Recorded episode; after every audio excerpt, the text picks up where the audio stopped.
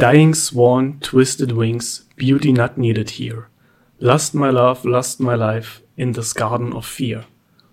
Und damit herzlich willkommen zu einer neuen Ausgabe von Plattenerei. Mir gegenüber sitzt der grinsende Pint Eastwood, der gute Laune zu äh, haben, zu scheinen, am Tun gesagt haben, gemacht, äh, der gute Laune zu haben scheint. Alles nur Fassade. Alles nur Fassade. Schade. Jo. Ich bin, ich bin kein Morgen mehr, sitze hier etwas eingeengt. Ja. Und vielleicht auch bin ich kein Platz mehr, man weiß es nicht. Ja, wenn du so weiter futterst. Und mich so wenig bewege. Ne? Pint, du alter Nekromonger, wie geht's dir? Äh, beschissen. Danke der Nachfrage. Ich sitze jetzt hier natürlich äh, als Sunny Boy, wie immer. Ne? Immer der Spaßvogel, auch auf Arbeit, aber ich habe dir das ja äh, schon im Vorgespräch gesagt, im Moment ist äh, ja alles scheiße. Psychisch äh, geht's bergab. Ja, als wenn es dir so ins Herz reinregnet, weißt du, hat, hat Ernie mal gesagt äh, bei Stromberg. So, so fühlt sich das an, seit okay. Tagen. Ja, und bei dir, du hast ja noch Urlaub im Gegensatz zu mir. Ich habe immer noch Urlaub, hatte ich schon bei der letzten Aufnahme. Das ist unfassbar. Ja, aber Wir ich, sind Student, immer frei. Ja, ich weiß auch nur, dass Dienstag ist, weil du die Kornblumenblaue Krawatte trägst. Meine Dienstagskrawatte. Es muss Dienstag sein. Ja. Ja, nee, alles ist die Kopie einer Kopie einer Kopie. Was soll ich sagen? Wenn ich jetzt hier auch sage, wie es mir wirklich geht, dann haben wir jetzt zwei so Depri-Knödel. Zwei alte Depri-Männer, die über Heavy Metal sprechen. Ja, mir ging's auch schon besser, sagen wir es mal so. Der eine Teil von mir hat gerade arg zu tun und der andere Teil, dem geht's, weil er Urlaub hat, gut. Es ist so ein Auf und Ab, wie du immer sagst. Ja. Aber ich habe jetzt Bock auf die Folge. Wir reden über ein gutes Album. Ich Und wünschte, ja, ich wünschte, wir wären beide Raucher und man dürfte noch äh, überall rauchen und wir könnten jetzt, während wir aufnehmen, rauchen wie früher in diesen Talkshows und so, weißt du? na, können wir doch. Ich rauche doch regelmäßig Zigarren. Wollen wir Zigarre rauchen? Na, jetzt mitten in der Aufnahme? Nee, ist auch scheiße. Aber beim nächsten Mal lass es doch beim nächsten Mal machen. während der Aufnahme rauchen. Ja, Okay. ist doch super. Wenn wir dann denken und dann auch noch Bock haben, machen wir das. Ich habe gerade ein paar schöne neue. Ja. So. Worum soll es heute gehen? Um ein Album von einer Band, die Band heißt Iron Maiden, das Album heißt Brave New World. So sieht's aus. Und dazu kommen wir gleich vorher natürlich jetzt erstmal ganz klassisch, sonst wäre nicht die Plattenerei. Dein Höhepunkt der Woche, hattest du ihn? Nein. You know what it's like. Ich müsste wirklich, ich müsste wirklich jetzt lange grübeln und würde mir irgendwas aus den Fingern so. Äh, Man kann, man kann höchstens als äh, das einzig positive Erlebnis der letzten Tage war, dass ich, ähm, dass ich äh, Spaghetti ähm, mit Knoblauch, Zwiebeln und Oktopus äh, gemacht habe und es war wirklich sehr lecker. Bis auf den Oktopus klingt das lecker. Ey, ich sag's dir, du, du drückst dich ja schon seit einem Jahr davor, dir von mir mein Lakritzrisotto mit Oktopus äh, äh, kredenzen zu lassen. Aber das ist jetzt, also die Spaghetti, das ist schön mit Knoblauch, mh, Zwiebeln hier, ein bisschen Olivenöl und dann der angebratene Oktopus, das, also das hätte ja auch geschmeckt.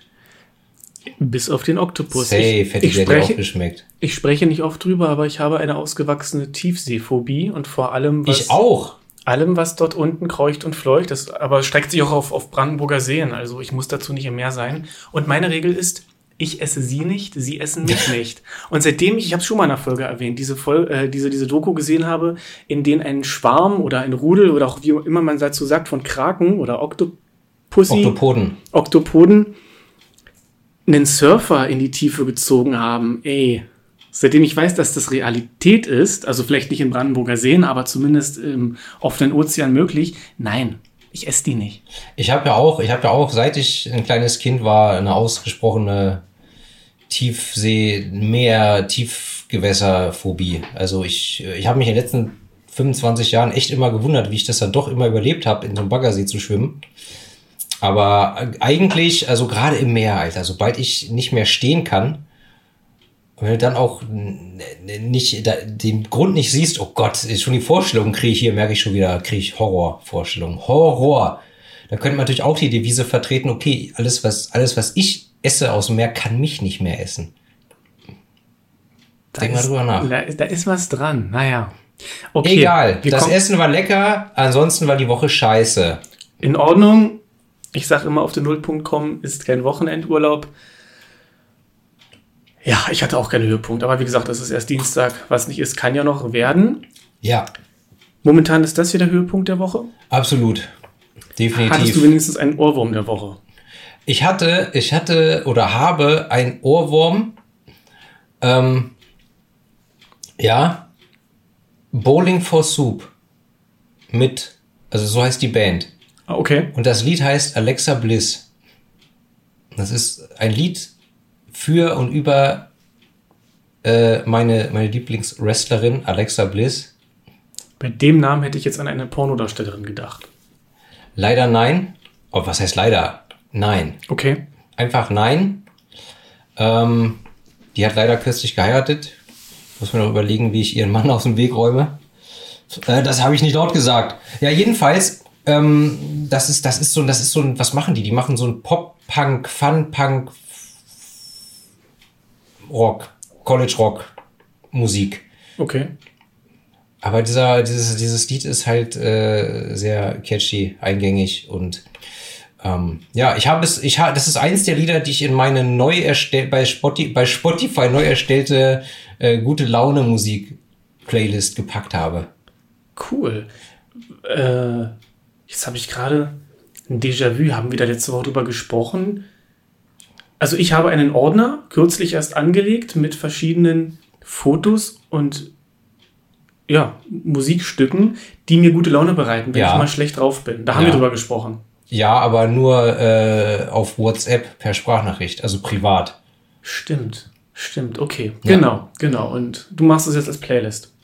Ja, um Das zu sagen, das habe ich schon gemacht. Das ist sehr gut. Sind nur Smasher drin, die äh, mir mehr oder weniger jedenfalls gute Laune machen. Also ich muss dann immer, ich bin, muss dann immer aufpassen, dass ich nicht Lieder reinpacke, die ich geil finde, die aber halt nicht in diese gute Laune Schiene passen.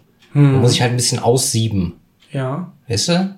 Ja, ist schwierig. Man will ja auch nicht, also angenommen, du hörst diese Lieder immer dann, wenn du Depri bist, um gute Laune zu bekommen, aber dass du sie dann irgendwann mit Depri sein trotzdem verbindest, ne? Dass die so überlagert werden.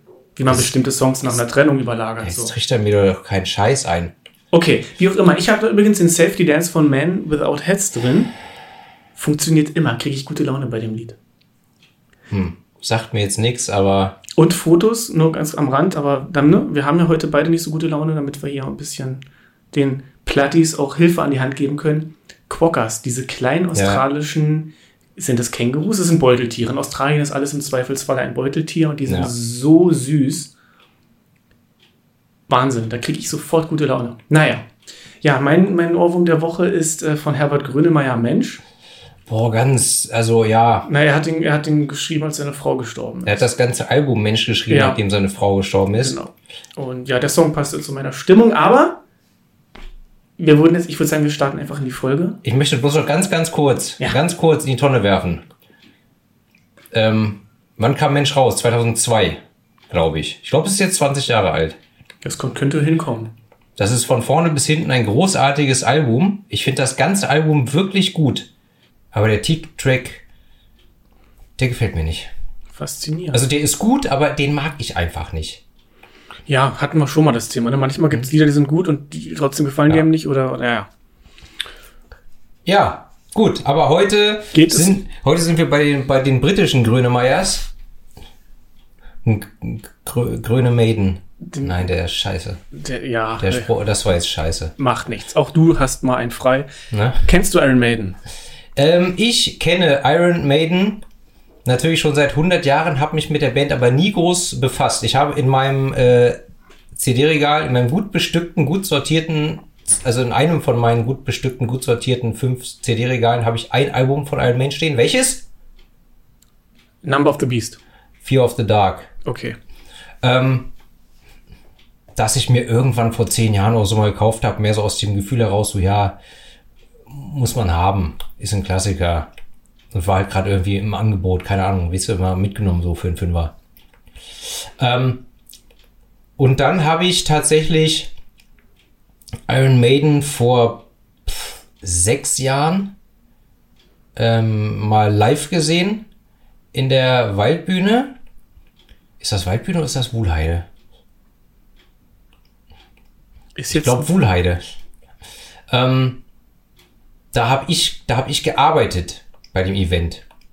Ich hatte aber Feierabend, nachdem die Vorgruppe fertig war und bevor Iron Maiden angefangen haben. Und dann konnte ich mir im Prinzip Iron Maiden fast komplett angucken, for free. Und also ich habe sie live gesehen, hätte mir aber keine Karte dafür gekauft, sondern einfach, weil ich halt eh gerade da war, habe ich es mitgenommen. Ja, das ist geil. Ja? Ich habe Iron Maiden noch nie live gesehen und das ist eine Band, die ich gut finde, aber ich fand sie nie so gut, dass ich jetzt jeden Song kenne ich habe jedes Album schon mal gehört, aber bei manchen, die könntest du mir vorspielen und ich so, ah, ein Iron Maiden Song, äh, weiß ich nicht, ob ich den kenne. Hm. Ne? Also und andere Alben, Seventh Son of a Seventh Son und Somewhere in Time rauf und runter gehört und natürlich auch, sonst würden wir nicht drüber sprechen, heute Brave New World. Wir haben es letztes Mal gemacht, ich würde es jetzt auch noch mal ganz kurz machen. Wie funktioniert Plattenerei? Plattenerei funktioniert so, dass wir uns gegenseitig drei Alben in die Hand drücken oder auf den Tisch legen oder in den Briefkasten werfen, äh, mit der Aufforderung, hör das. Darüber sprechen wir demnächst. Äh, und ja, dann hat jeder von uns drei Alben von, von dem anderen und darf dann sich aussuchen, in welcher Reihenfolge wir sie besprechen. Und wir besprechen sie immer im Wechsel. So sieht's aus. Ja, Na? genau. Und heute soll es um ihr zwölftes Studioalbum gehen, Brave New World benannt nach dem gleichnamigen Roman von Aldous Huxley. Auf Deutsch Schöne neue Welt? Genau, und das kommt von, also es ist ein Zitat aus Der Sturm von William Shakespeare. Und Absolut richtig. Das englische Wort brave hieß damals schön. Also nicht wie heute tapfer, sondern schön ist die korrekte Übersetzung.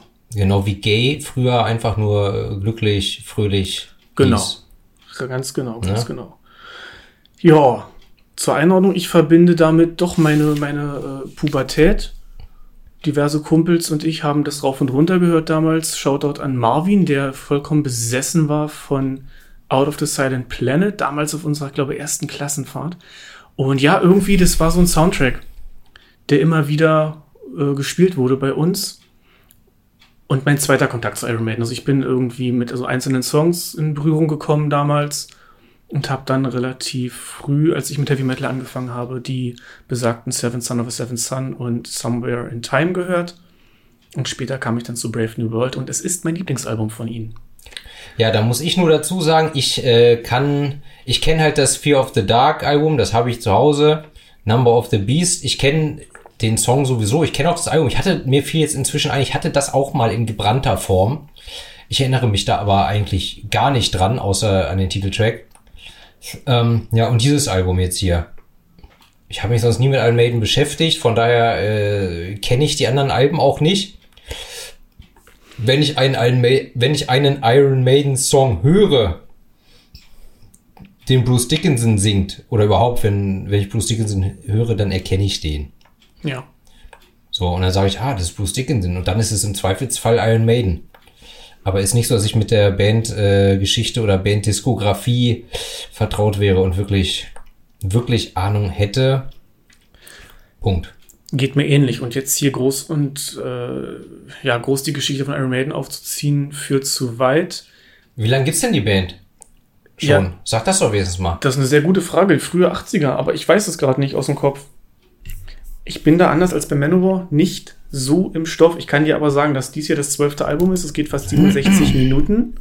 1975 gegründet.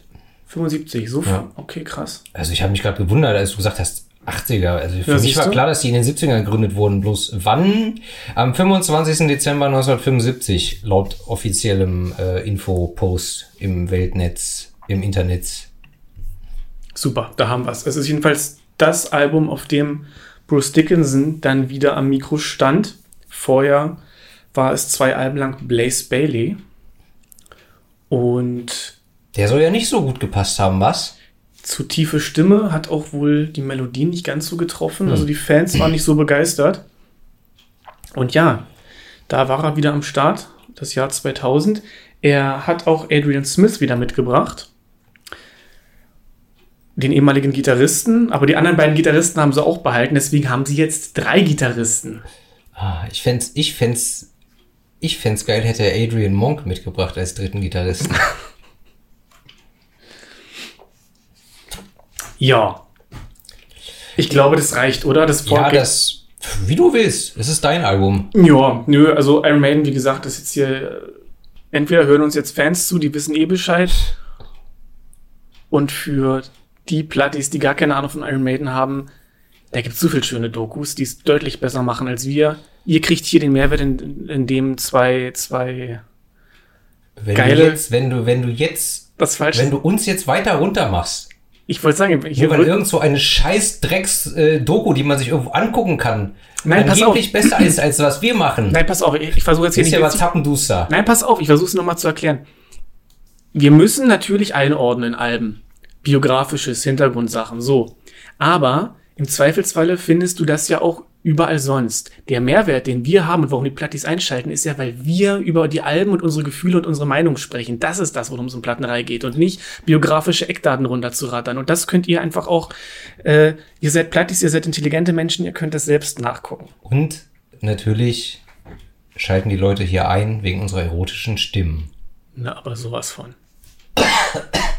Äh, und wo wir schon bei Stimme sind, da muss ich sagen, ich mag die Stimme von Bruce Dickinson, aber er, er singt auch definitiv gut und es ist jetzt Meckern auf hohem Niveau, aber ich finde ihn jetzt auch nicht so übermäßig variabel in seiner Stimme.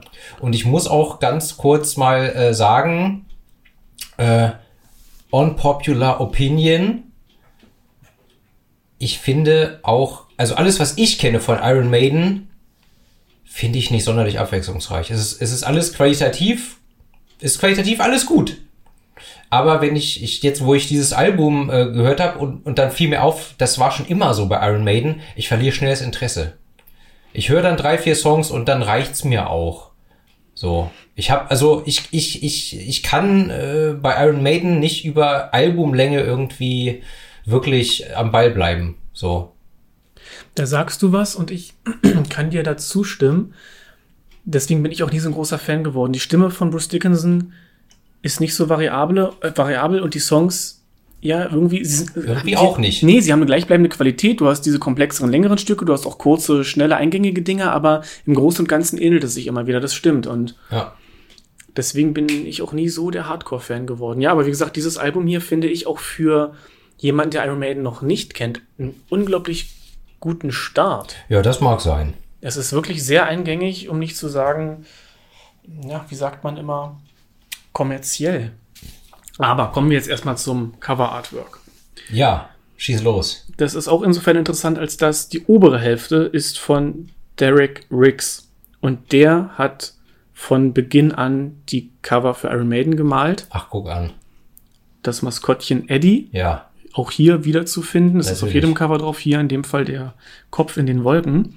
Und die untere Hälfte, die ist vom äh, Künstler Steve Stone. Zu Steve Stone kann ich jetzt nicht viel sagen, aber Derek Riggs hat, wie gesagt, sehr, sehr viel gemacht. Ich, also Un Unmengen Ja. und wirklich coole Dinge. Also gerade das CD-Cover zu Somewhere in Time ist eins meiner ultimativen Lieblingsalbencover. Vielleicht sprechen wir über dieses Album auch irgendwann mal, hätte ich Bock drauf. Aber gut. Möchtest du was sagen? Ähm, nee, also mich macht es halt irre, dass auf dem, da auf deinem Bildschirm die ganze Oh. Zeit irgendwelche Pixelfehler oder irgendwas sich da bewegt in dem Bild. Das HDMI-Kabel steckt nicht richtig. Ah, deswegen, das erklärt alles. Und dann habe ich mir nur gerade so vorgestellt, ähm, ich hoffe, es wird nie einen Film geben, so, weiß ich nicht, äh, Eddie versus Snaggletooth oder so. Warum sollte es? Weiß ich nicht. Aber ich, das, wenn ich dieses Cover angucke, das könnte halt auch von so einem 80er Jahre Horrorfilm sein. Das könnte es. Ach so, ja, wir beschreiben ja die Cover sonst immer so. Ja, man beschreib doch endlich mal. Du man hast sieht- nur gesagt, oben hat der gemacht, unten hat der gemacht. Ja, man sieht einen stürmischen Himmel und in den Wolken das Gesicht von Eddie und darunter sieht man ein, ja, eine futuristische Version von London. Man sieht die Tower Bridge und dann auch den Tower von London und dann ganz viele Hochhäuser und kuppelartige Bauten. Wir haben so futuristische Elemente, ne? Genau. Die da sonst nicht stehen. Ja, und alles in Blau- und Grautönen gehalten. An sich ein solides Cover. Ja, kann man nichts dran aussetzen. So. Und damit würde ich sagen, Wollen wir ins Album starten? Absolut wollen wir das. Soll ich den Knaller zünden? Zünd den Knaller. Der erste Song heißt The Wicker Man. Jetzt kommst du. Not the Bees! The Wicker Man.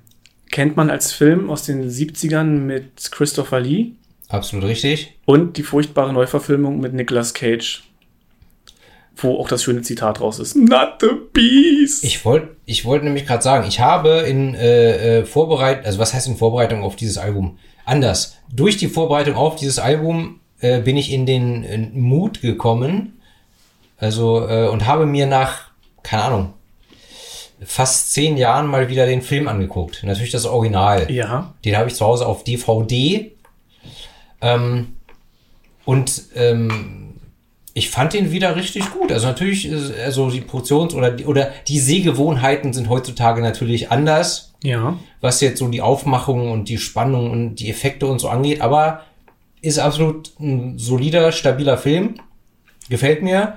Und ich habe auch das Remake mit Nicolas Cage äh, irgendwann mal gesehen. Da erinnere ich mich aber nicht mehr dran. Aber es kann, es war halt definitiv nicht so gut wie das Original. Auch wenn Nicolas Cage natürlich eine Legende ist und äh, völlig zu Recht Oscar-Preisträger. Ja, aber das Remake ist wirklich nicht gut. Ich habe beide Filme irgendwie im letzten oder vorletzten Jahr gesehen und Ah ja. der aus den 70ern ist ganz toll. Auch der My, My Pole Dance, dieses Lied, was die da singen. Ja, Und die ganze Atmosphäre, der, der ist toll, der Film. Der ist wirklich gut. Ähm, und ich habe den jetzt halt äh, dann mal wieder geguckt äh, vor drei Tagen. Aber im Endeffekt konnte ich jetzt nicht groß irgendwie festmachen, äh, dass sich aus diesem Songtext irgendwas auf diesen Film bezieht. Dem ist auch nicht wirklich so. Also man darf erstmal den Song hier The Wicker Man nicht mit Wicker Man von Dickinsons Soloalbum verwechseln. Also auf gar keinen Fall. Auf gar keinen Fall, ganz, ganz, ganz wichtig. Und es war der erste Song, den die Band zusammen geprobt hat, nachdem Smith und Dickinson wieder in der Band waren. Ja, und inhaltlich ziemlich kryptisch, wie ich finde.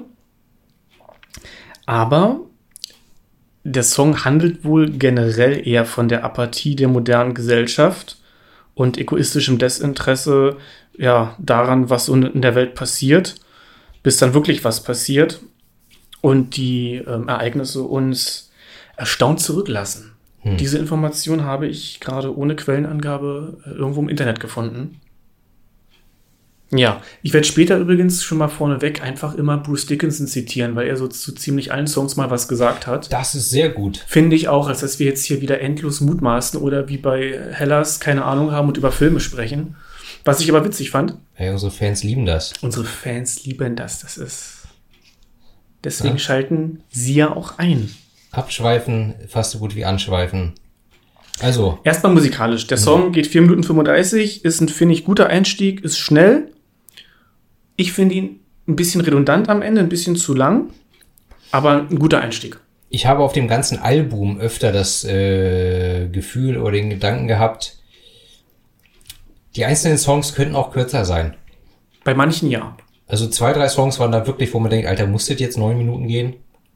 Und dieser hier ähm, ist von der Länge her in Ordnung, ist als Einstiegssong super, ähm, aber ja, am, am Ende oder gegen Ende dann irgendwann singt Bruce Dickinson halt ungefähr 50 Mal äh, Your Time Will Come, dann gibt's noch das obligatorische Wow zum Mitgrölen beim Konzert, wo ich dann denke, ja, äh, muss ich jetzt nicht haben, ist halt irgendwie so zu spielen auf Zeit.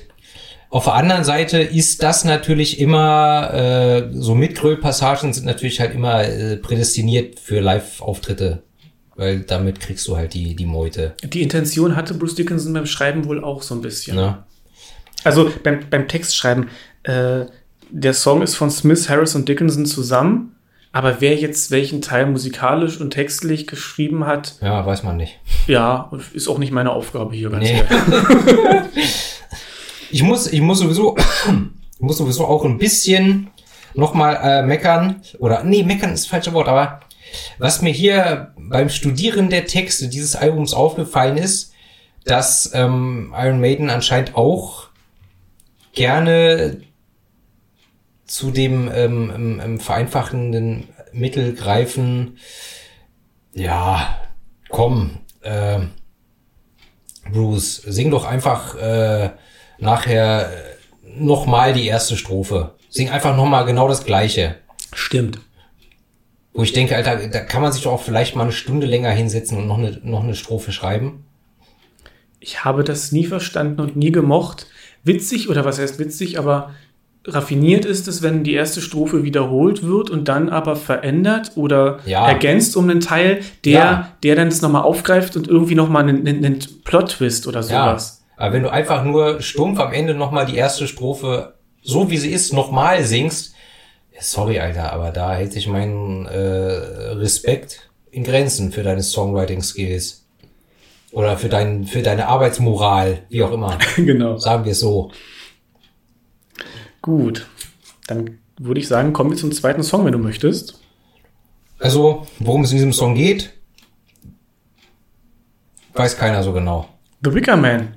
Ja. Habe ich doch gerade gesagt. Hast du gesagt? Hast du nicht gesagt? Da- Ach so, doch, hast du gesagt. Ja. ja, komm, pass, pass, pass, passiert. Aber ich muss, ich möchte hier noch erwähnen, der Maibaum ist ein Symbol für den Penis.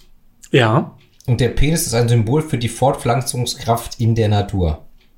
Und wir alle wissen ja, eine E-Gitarre ist letztendlich eine Schwanzverlängerung und Iron Maiden haben drei davon. Da sagst du was, ja. Denk mal drüber nach. Ja. Ja.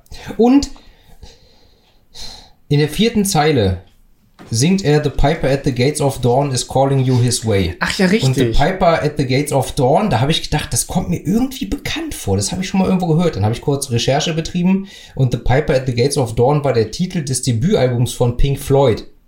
Die wiederum haben sich damit auf das siebte Kapitel des englischen Kinderbuchklassikers Der Wind in den Weiden bezogen. Und in dem Kapitel suchen eine Ratte und ein Maulwurf ein verirrtes Tier und machen dabei eine religiöse Erfahrung. Was das jetzt mit diesem Song zu tun hat, ich habe keinen blassen Schimmer, aber ich wollte es nicht unerwähnt lassen. Das ist sehr gut. Ich habe mir das auch aufgeschrieben. Das Buch ist von 1908, kann ich jetzt hier noch ergänzen. Aber ich habe keine Ahnung, wie, wie das da zusammenhängt. Cool. Letzten Endes auch später singt er ja auch The Shadow of the Wicker Man's Rising Up Again, Ja, wie jetzt der Wicker Man da reinpasst. Der Zusammenhang- es Ist, Zero. aber, Erkenntlich. ja. Man, Aber es ist ein guter Opener. Genau. Wenn man sich nicht um den Text schert, kann man sagen, ja, das macht Spaß, so kann es weitergehen. gut, dann kommen wir zu Ghost of the Navigator, dem, Das, ja, dem zweiten Song. das Intro erinnert mich halt immer direkt an Fear of the Dark. Okay. Das steigert sich dann nach äh, 40, ungefähr 40 Sekunden Richtung, Richtung Metal Smasher. Und ja. Also der Song, der, der Song macht Spaß. Also wir, wir sind auf einem guten Weg. Erzähl mal mehr dazu. Ja, finde ich auch. Der zweite Song ist gleich mein zweites Lieblingslied auf dem Album. Ich finde die Anfangsmelodie ganz großartig. Dieser, dieser klare Klang der E-Gitarre. Ich kann das nicht anders ausdrücken. Es ist klar irgendwie. Hier finde ich auch, der Song geht fast sieben Minuten, dass die Länge hier passt, weil der Song ein bisschen abwechslungsreicher ist. Wir haben später nach einem äh, ja doch sehr schmackofastigen Gitarrensolo dann auch so ein Tempowechsel nochmal drin. Und ja, auch wieder ein schnelles Lied. Und bezieht es sich auch auf das Buch Brave New World? Oder geht es hier um Odysseus oder um beides? Weil es geht um eine Odyssee, wenn ich es richtig äh, im Kopf habe. Und er erzählt auch was von Sirenen, die ihn irgendwie äh, verlocken oder ablenken oder irgendwas. Ich habe den Text jetzt nicht vor mir, aber irgendwas war da. Es ist wieder dieses, dieses alte, alte äh, Seemannsmotiv, dieses, dass die Fahrt auf einem Schiff das Leben symbolisiert. West is where I go, singt er. Im Westen geht die Sonne unter, der Westen als der Tod. Das ist, das ist hier ein ganz klassisches, dieses maritime, nautische Motiv, was wir schon so oft hatten mit All the Fools Sailed Away und Ja, ich bitte dich. Take Me Home, You Beckoning Ocean Waves. Ship of Fools. Ihr wisst Bescheid. Waters of Ein, The Yonder Beckons, immer Also. wieder, weißt du, irgendwo übers Meer, das Meer ist das Leben. Und ich kann mal kurz hier gucken und auch vorlesen. beziehungsweise ich kann es auch überfliegen und erspare euch das Vorlesen. Genau. Also der, die Navigator sind, oder die Geister der Navigatoren, das sind Menschen, die ja eben gelebt haben, aber äh, quasi unbewusst ihr Leben verlebt haben. Die, die Menschen, die ihren Träumen nicht nachgejagt sind und sich von ihren eigenen Ängsten haben unterkriegen lassen. Und er steht eben am Steuer, versucht sich nicht ablenken zu lassen von dem Gesang der Sirenen. Mhm. Und eben einfach, ja, das Schiff durchzubringen, sage ich mal. Ne? Also sein, sein Leben zu leben, sich nicht ablenken zu lassen. Keine Angst, keine Ablenkung. Die Fähigkeit, das, was man ohne Bedeutung ist, wegleiten zu lassen. So, ja. Ja, struggle, struggle, struggle of my, of my last week. Gut. So würde ich das jetzt sagen und ja, so habe ich es ja. auch in gewisser, in gewisser Weise auch gefunden. Ja, unterschreibe ich so. Ist in Ordnung. Noch irgendwas zu dem Song? Mm, nö. Gut. Ich mag den Refrain sehr. Wie schön. gesagt, das ist, ein, das ist ein schönes Lied. Also Aber zu lang. Nö, hier finde ich es passend. Ach so, stimmt. Ja, hier du hast gesagt, hier passt es und so weiter. Ja, sich nicht ablenken lassen, sein Ding machen, auch wenn man nicht unbedingt weiß, wo es hingeht. Ne? Chasing Rainbows, all my days, where I go, I do not know. Also so, so leben, sich nicht ablenken lassen, aber eben auch nicht unbedingt ein klares Ziel haben. Mhm. Hatten wir schon mal das Thema, ne? dass man ständig abgelenkt wird. Ja. Story of my life, kann ich nur sagen, immer wieder. Like a rainbow in the dark. Nee, das war was anderes. Das war ähm, Dio, genau. Absolut richtig. Hast du aber gleich erkannt, meine Imitation. Na, aber sofort. War halt einfach nah dran. Ja. So, jetzt hier erstmal äh, ein Schluck alkoholfreies, ne? Sonst wären wir ja auch nicht die Plattenerei. So sieht das aus, Freunde. Und während er sich wieder die äh, Hirse äh, ver vernebelt, ähm, äh, kündige ich meinen dritten Song an, der heißt Brave New World. Das ist der Titelsong von dem Album. Hier geht's erstmal mit dem Tempo ein bisschen runter. Es beginnt mit einem ruhigen, leicht schmalzigen Intro und nach knapp anderthalb äh, Minuten werden wieder schwerere Geschütze aufgefahren. Was lachst du denn, wenn ich schmalzig sage? Ich finde das gar nicht schmalzig. Es ist mein Lieblingslied auf diesem Album. Also so ein Brotchen mit Schmalz, oh, mm, lecker, lecker. Ja, das mag was anderes sein, aber wir haben hier diesen klaren Gitarrenklang nochmals, wenn auch mit einer anderen Melodie und ich finde diese Anfangsmelodie unglaublich schön. Hm. Und der Song bezieht sich jetzt aber direkt auf das Buch, oder? Oder halt, Entschuldigung, erzähl erstmal was zum musikalischen Aufbau. Danke. genau, nach einer Minute und 28 Sekunden wird dann richtig aufgedreht. Mit starker Intensität und Dringlichkeit. Ja, es ist ein großartiges Lied. Also rein von der Melodie gesprochen her. Wir haben dann auch ein sehr knackiges Gitarrensolo bei vier Minuten. Und das geht dann auch fast anderthalb Minuten. Und das ist dieser typische Iron Maiden-Klang. Und ich wollte nämlich gerade sagen, nach, nach ungefähr zwei Minuten hört man aber wieder diesen, diesen schönen, äh, äh, äh, galoppierenden Rhythmus, der immer funktioniert, den man aber halt auch einfach schon hundertmal gehört hat. Ja, aber er funktioniert. Ich, ich liebe diesen Rhythmus.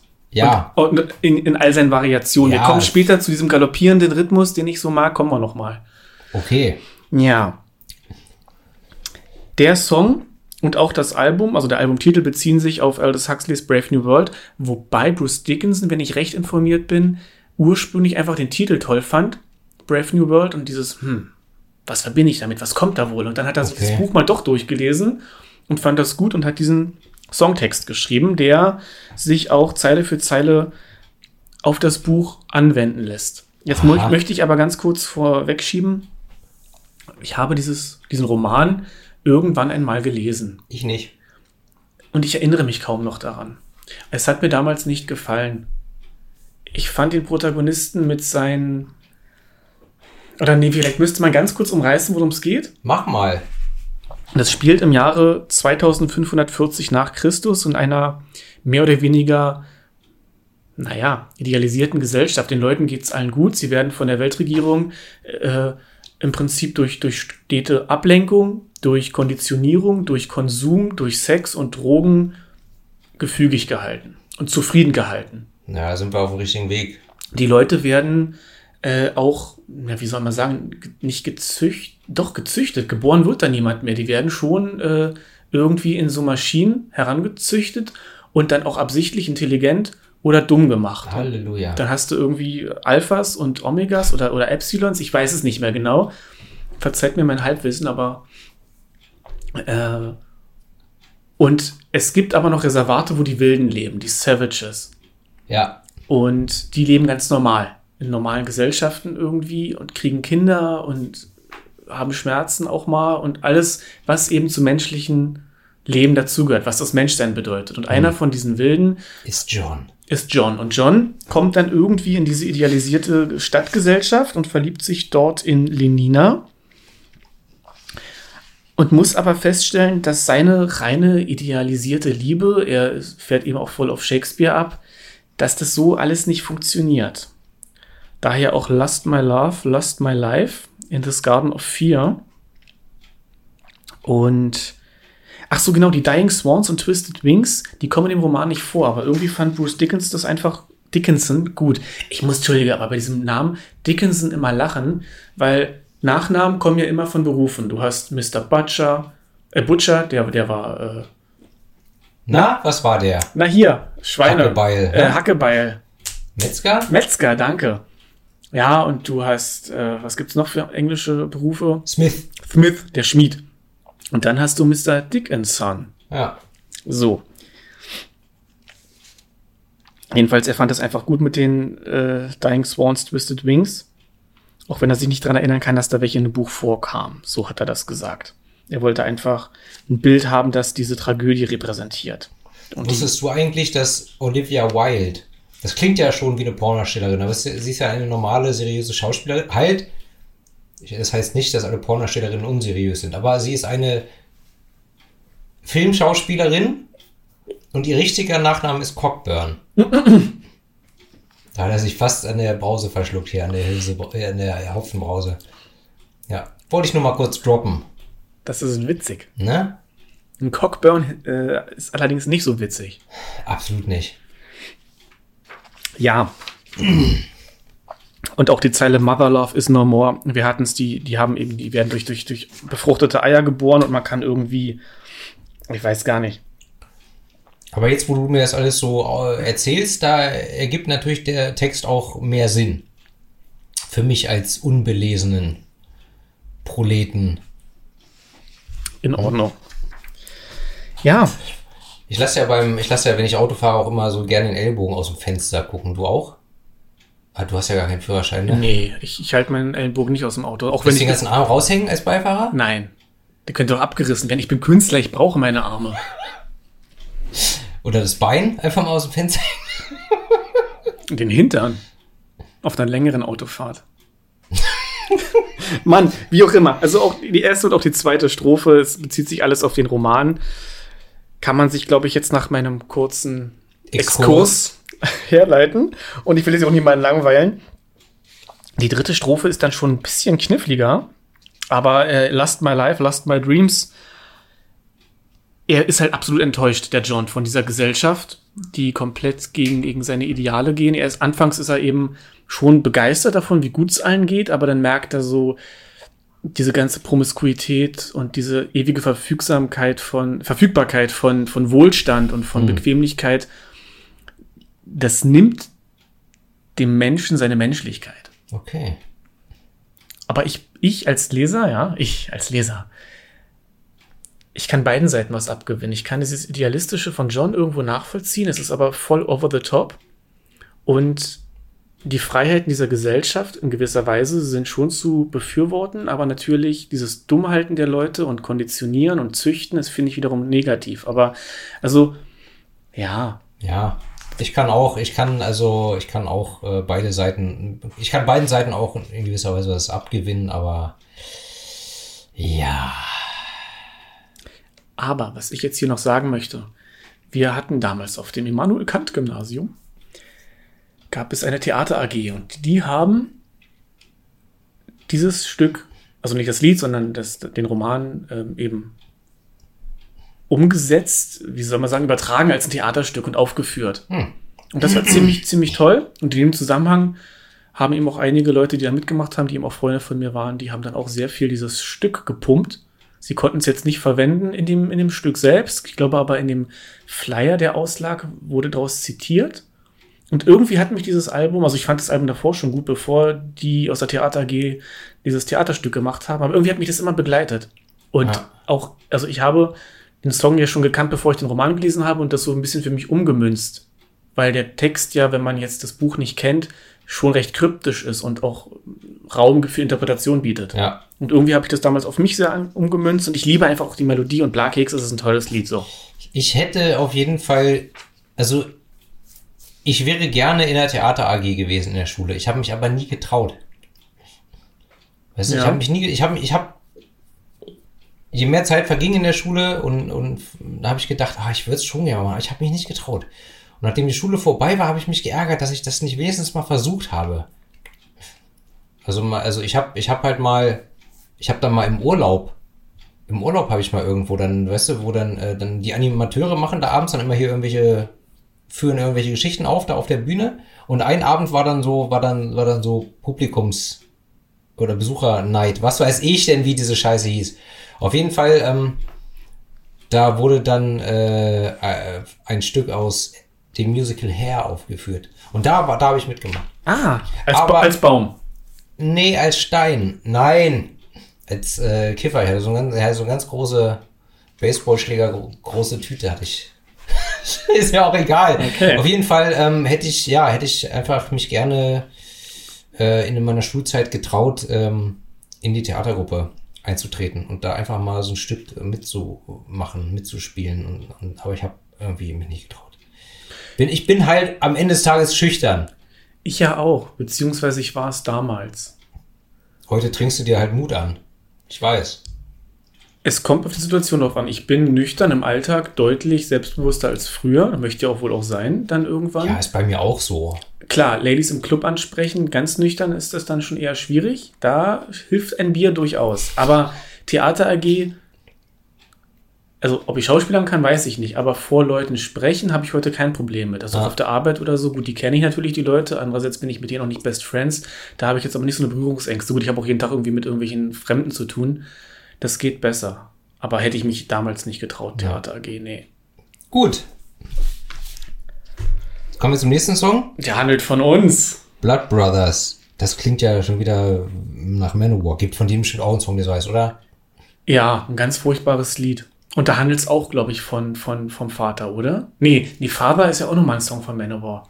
Auf jeden Fall gibt es von Bruce Springsteen einen großartigen Song, der Blood Brothers heißt. Ähm, aber hier sind wir immer noch bei Iron Maiden. Und in diesem Song haben wir Streicher dabei. Oder ein Orchester. Auf jeden Fall Streicher. Der Typ aus Herr der Ringe? Welcher? Streicher. Aragorn. Was ist mit dem? Der nennt sich Streich. Ach, egal. Ach so? Oder Streichler. Nein, nein, Streicher. Nicht Stricher. Das hat keiner behauptet. So. Auf jeden Fall haben wir hier Streicher. Es geht äh, äh, langsam, emotional und ruhig und bedächtig zu. Und ich habe ja. Ach so, sag noch was zum musikalischen Aufbau. Ich äh, vergesse das immer. Wir haben verschiedene Strophen und einen Refrain. Geil, Alter, geil. Also, es ist ein etwas ruhigeres Lied. Es hat einen langsamen Beginn. Und, Achtung, kein Morgen mehr greift in die Songanalyse-Kiste. aber ganz tief. Ja. Ja, also man, man merkt, dass ich Musik studiert habe, auch einfach, ja. ich, nee, der musikalische Aufbau ist wirklich ziemlich simpel. Da kann ich nicht viel zu sagen. Es steigert sich allerdings auch ein bisschen. Nach dem zweiten Refrain ist noch mal so eine Intensitätssteigerung. Okay. Ja, und dann haben wir ein schönes Solo ab 3 Minuten 10 bis 3 Minuten 25. Dann wird es noch mal ein bisschen ruhiger und langsamer. So kurz ist das Solo diesmal? Ja. 15 Sekunden? Ja, Die anderen Soli auf dem Album sind ja alle relativ lang. das stimmt. Ja, und nach diesem Solo wird es noch mal ein bisschen ruhiger. Haben wir auch wieder so eine klassische Iron Maiden Melodie. Kenner wissen, was ich Die haben meine. wir hier in jedem Song. Ja, natürlich. Aber würde man dieses Stück einfach nur so hören, dann, dann wüsste man, ah, das ist ein Maiden. Ja. So, und dann kommt noch mal ein Solo. ja. Also ich finde, der Song füllt seine 7 Minuten und 14 Sekunden relativ gut aus. Ich finde es nicht redundant oder zu lang. Dazu müsste ich ihn jetzt noch mal hören. Aber ich hatte bei den meisten Songs halt das Gefühl, ja, zwei Minuten weniger wären auch nicht schlimm gewesen. Aber halt auch meckern auf dem Niveau, dass ich sage, okay, die zwei Minuten mehr stören mich aber auch nicht. Lirum Larum, worum geht's denn in dem Song? Um die Beziehung von Steve Harris und seinem Vater, der verstorben ist. Ja, dann habe ich aber auch gelesen, beziehungsweise Bruce Dickinson hat wohl auch in diversen Interviews gesagt, dass es eigentlich um Menschen äh, und Zwischenmenschlichkeit im Allgemeinen geht. Ja, das passt. Dass doch alle Menschen Brüder sind. So wie bei Manowar. Stimmt, jedenfalls alle, die True Metal hören. So. Oh, ich habe ja, ich habe ja von von der neuen Manowar EP habe ich ja den einen Song gehört, Immortal. Ah, ich noch nicht. Ja, aber ey, ich weiß nicht, ich, ich weiß nicht. Ich glaube, in den ersten drei Sätzen kam schon wieder alles vor. Wind, Steel, Brothers, Fight. Ich traue mich nicht mehr, das anzuhören. Das ist ähnlich wie mit Star Trek Picard. Ich ertrage das nicht, wenn du hast so eine Vorstellung von etwas, wie es mal war und das hat dich geprägt und, und erfüllt, dich beseelt. Und dann kommt jemand daher, gut, bei Star Trek ist eine ganze neue Agenda hinter und müssen wir nicht drüber reden, jetzt ist alles furchtbar. Und bei Manowar ist es immer noch Joey DeMao, aber der sich halt. Wieso sagst du eigentlich immer Mao? Der heißt Mayo. Ja, ich weiß es auch nicht. Das muss ich immer mal falsch abgespeichert haben. Joey hm. DeMaio. Wahrscheinlich, weil Mayo wie Mayonnaise klingt und ich immer gedacht habe, das ist falsch. Hm. Ist aber richtig. Gut. Jedenfalls Joey DeMaio einfach am Rad dreht seit vielen Jahren. Das wird immer schlimmer. Okay. Aber kann man sich den anhören? Also musikalisch? Wie? Äh, ich habe ihn, äh, habe ich ihn überhaupt komplett gehört oder nur zur Hälfte? Ich glaube, ich habe ihn nur zur Hälfte gehört, weil ich dachte, ja, okay, ist halt das, was man, was man erwartet, bekommt man. Okay. Muss man jetzt nicht hören. Stört nicht, aber muss man jetzt nicht hören. Ich bin ja gerade immer noch erschüttert darüber, dass ich den Song Blood Brothers von Manowar einfach nicht im Ohr habe. Ich weiß, dass es ihn gibt, aber als Die Hard Fan, ich habe keine Melodie im Kopf. Ich glaube nur, dass er mir nicht gefallen hat. Der war zu ruhig, zu kitschig, irgendwie sowas. Dann hörst du doch lieber Hard of Steel, ja? Ja. In, in allen, in allen Sprachvariationen, Versionen. Nein, nur die deutsche und englische. Aber von ihren ruhigen Songs ist mein Lieblingssong ähm, Master of the Wind. Der ist einfach so großartig. Das ist so ein Empowerment-Song, so einer, einer so, so, nee, Empowerment ist das falsche Wort. Aber doch irgendwie so, der gibt Kraft. Okay. Ist ja. der in unserer Pumper Power Playlist? Nein, dazu ist er zu langsam. Ach, er ist Scheiße. mehr emotionaler Kraftgeber, nicht ah. so dieses, dieses, oh, Testosteron. Gib her, das Büffelfleisch esse ich auch roh. Also, noch was zu dem Song? Er, er singt, and in a moment the memories are all that remain and all the wounds are reopening again. Ja, und ähm, weil es geht ja um seinen Vater, und da musste ich an ein Gedicht von Gottfried Benn denken mit dem Titel Mutter. Das würde ich jetzt einfach mal ganz prätentiös hier zitieren. Ich lehne mich zurück, warte. Lehn dich zurück. Gottfried Benn, Mutter. Ich trage dich wie eine Wunde auf meiner Stirn, die sich nicht schließt. Sie schmerzt nicht immer und es fließt das Herz sich nicht draus tot. Nur manchmal plötzlich bin ich blind und spüre Blut im Munde. Das war's schon? Das war's schon. Das finde ich schön. Ja, ist in Ordnung. Ich weiß ja, dass du. Äh, achso, ich muss wieder zurück ans Mikrofon. Äh, ich weiß ja, dass du äh, großer Gottfried Ben-Fan bist. Alles, was ich bislang von ihm gelesen habe, ja, gibt mir halt nichts. Aber macht ja auch nichts. Die frühen Werke sind sehr von seiner Medizin getragen und vom Expressionismus generell so. Und später dann, auch nachdem er sich dann von den Nazis distanziert hat, er war ja wie so viele am Anfang so gehypt. Aha. Muss man auch wirklich kritisch sehen, aber. Ich lese nur sein erstes Demo. Als danach ist mir zu kommerziell. Ganz genau. Gottfried Bennett's Black Metal.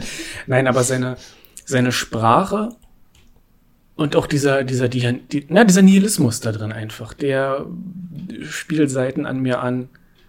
Bei all dem Interesse meinerseits an Okkultismus und an Dingen, an die man glauben muss, die so nicht belegbar sind. Das erfordert ja eine Portion von, von Glauben einfach, ne? Ja. Aber ich auf der anderen Seite diesen absoluten Nihilismus irgendwo. Und Gottfried Benn spricht gerade diese Seite an. Zumal er, dann bin ich auch mit diesem Exkurs fertig, sorry, aber Gottfried Benn, du spürst immer, dass da auch eine Sinnsuche war, ein Wunsch zu glauben, glauben zu können. Und ähm, das macht es dann nur umso tragischer und tiefer. Hm, okay.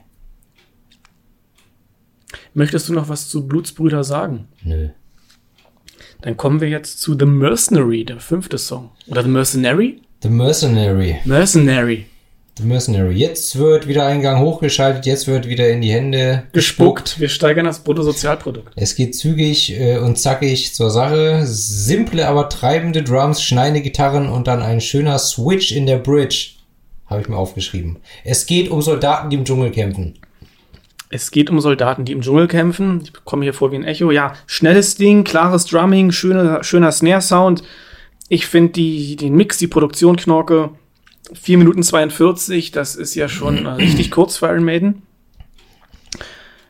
Vom Aufbau extrem simpel, ein schmissiges E-Gitarren-Solo von 3 Minuten und 2 Sekunden bis 3 Minuten 37.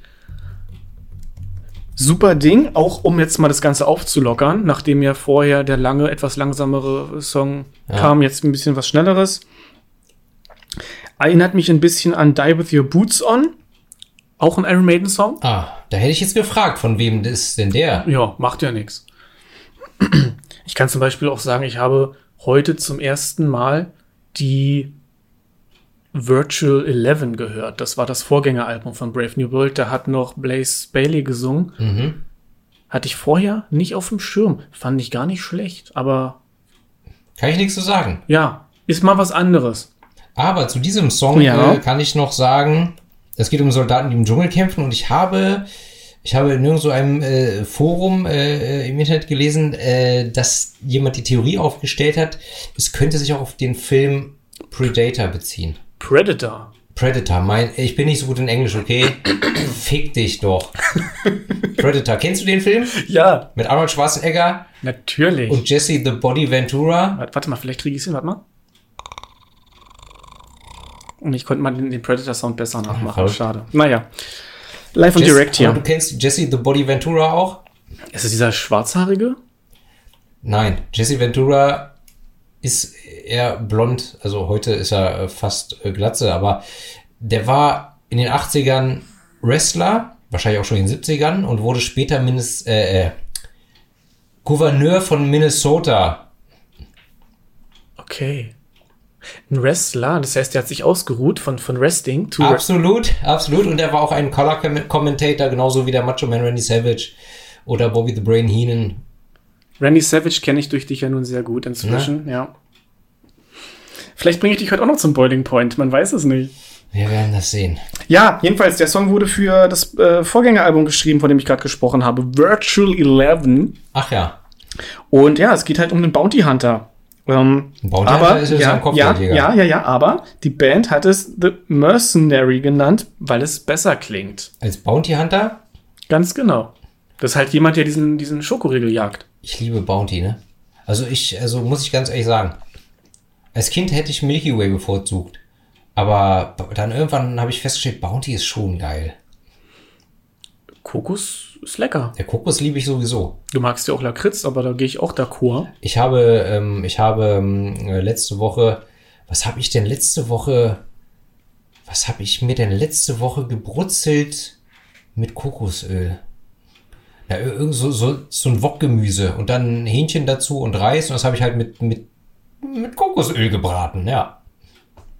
Aber jetzt, also wirklich mit Kokosöl gebraten, du hast nicht Kokosmilch draufgegossen aus der Dose, Ich sondern. habe auch eine Dose Kokosmilch zu Hause stehen, aber ich habe Okay. jetzt Kokosöl genommen. nee, weil manche Menschen das so austauschbar verwenden, die Begriffe, aber es ist ja de Nein, facto falsch. Kokosöl, das hast du ja in, also ich habe das in so einem Glas und Genau. das ist im Prinzip fest. Genau, bei Zimmertemperatur wird es dann so ein bisschen weich. Um nicht zu sagen, dann wird es komplett flüssig und durchsichtig und wenn du es kalt stellst, wird es fest und weiß. Vor fünf, sechs Jahren war das mehrere Jahre lang totaler Hype und angeblich sei Kokosöl ja so gesund, ist es aber nicht. Das sind auch ungesättigte Fettsäuren.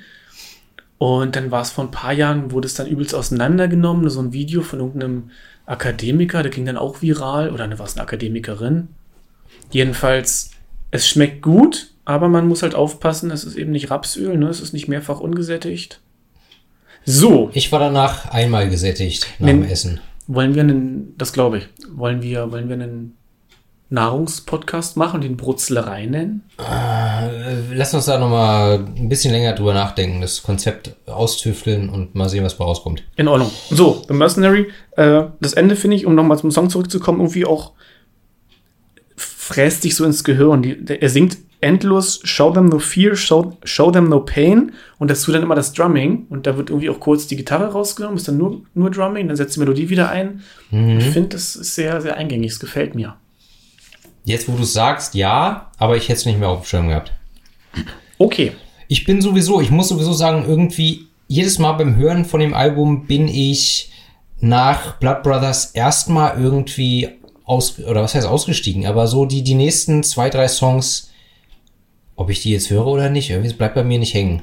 Mercenary nicht und der danach auch nicht. Das ist interessant, weil Dream of Mirrors, der sechste und nächste Song, der auch für Virtual 11 geschrieben wurde, genauso wie äh, The Nomad, zu dem wir dann später noch kommen. Und das ist der längste Song. Und ich finde ein komplexes Ding, was sich steigert und wirklich gut ist. Ähm, ja, ich, also, äh, der fängt mit einem smashigen Intro an, dann wird's, äh, dann geht's in einen ruhigeren Part über, fast akustisch.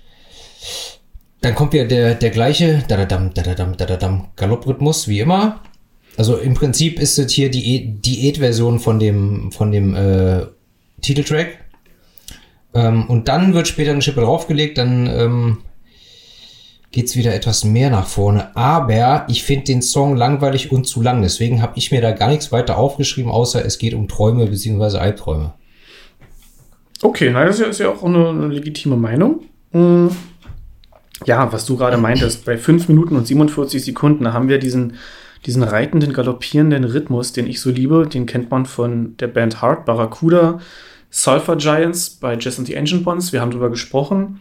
Wolf, Highway Rider, ähm, Illusions Gate von Hellas, um jetzt einfach mal ein paar Songs zu droppen, wo dieser spezifische Rhythmus drin vorkommt. Den haben wir hier auch. Wir haben auch ein cremiges Solo, was fast eine Minute geht, ab sieben Minuten und fünf Sekunden.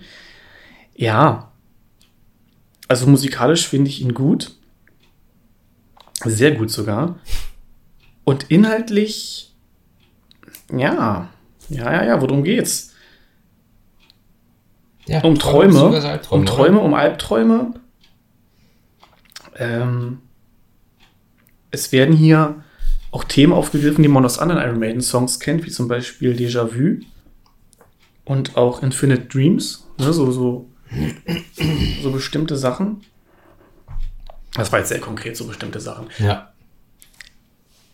Also zum Beispiel einfach, dass man Träume wieder und immer wieder träumt. Das ist, äh, glaube ich, aus Déjà Vu oder Déjà Vu oder im Englischen sagt man Déjà Vu, glaube ich, im Absolut richtig. französischen Déjà Vu. Also das Gefühl, dass man etwas schon mal erlebt hat. Wenn ihr die Folge hier hört, dann habt ihr das bestimmt auch.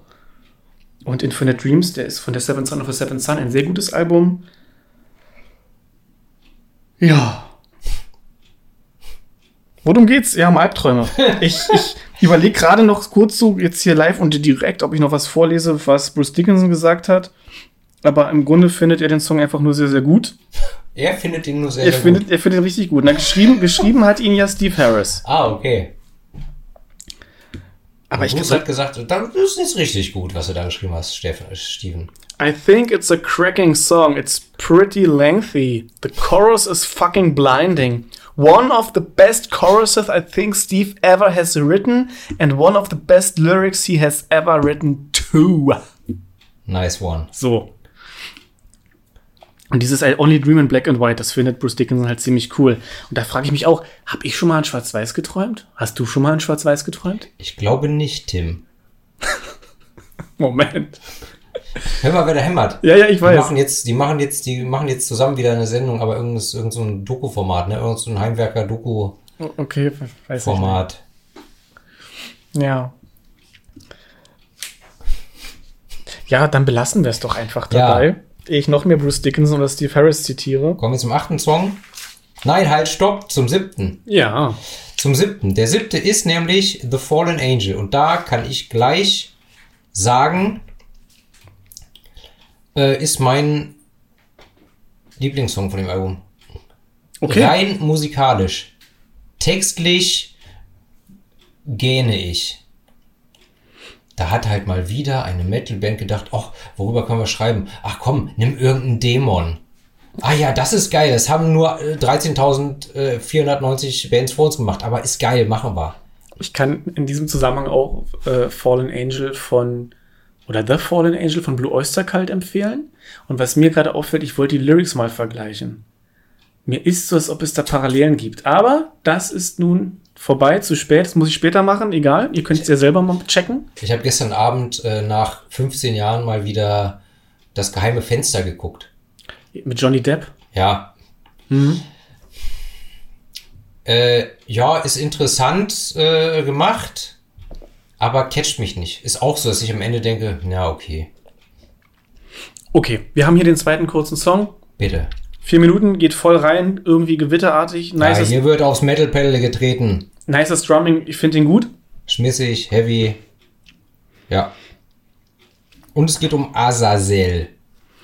Genau, wir haben am Ende auch ordentlich Gitarren gefrickelt, wie sich's gehört. Richtig schönes, langes Solo.